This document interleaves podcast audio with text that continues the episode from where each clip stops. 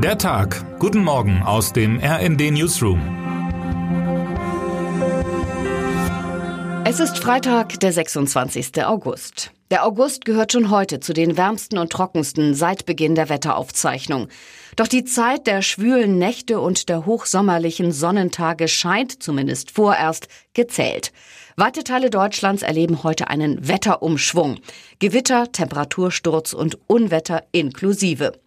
Der Meteorologe Andreas Friedrich vom Deutschen Wetterdienst DWD spricht im RND-Interview von einer sogenannten Kochtopf-Wetterlage und erklärt, der Kochtopf brodelt über großen Teilen Deutschlands. Wann und wo es genau überkocht, können wir nicht genau vorhersagen.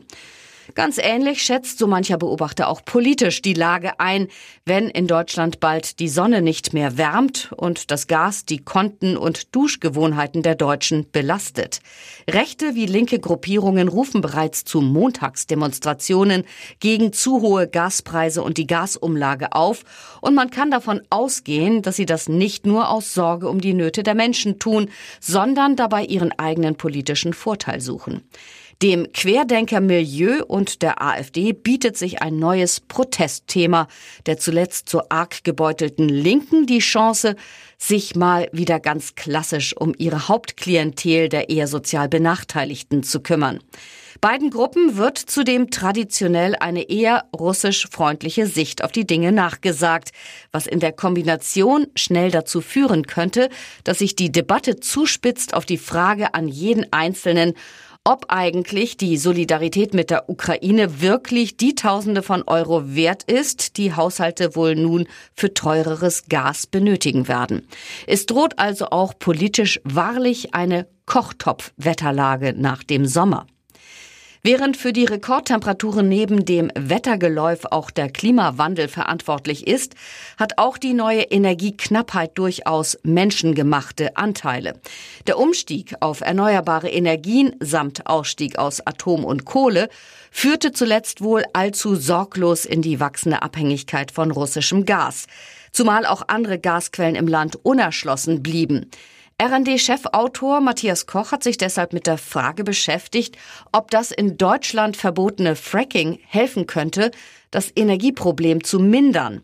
Sein sehr lesenswerter Report zeigt, dass die Frage der Energieversorgung in Deutschland bislang immer eine stark ideologische Komponente hatte und dass beim Fracking manche Bewertung nicht mehr aktuell sein muss. So würde das Fracking-Gas zwar in diesem Winter nichts helfen, dafür dauert die Erkundung und Erschließung zu lange.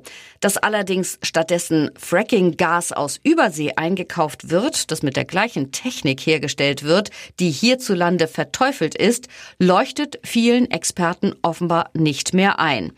Unter der Erde liegt ein Schatz, den Deutschland zumindest mal genau erkunden müsste. Termine des Tages.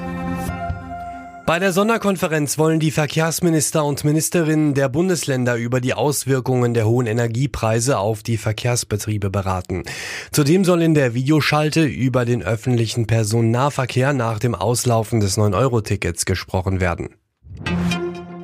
Bundesaußenministerin Annalena Baerbock reist heute nach Dänemark. In Kopenhagen trifft sie ihren dänischen Amtskollegen Jeppe Kofod.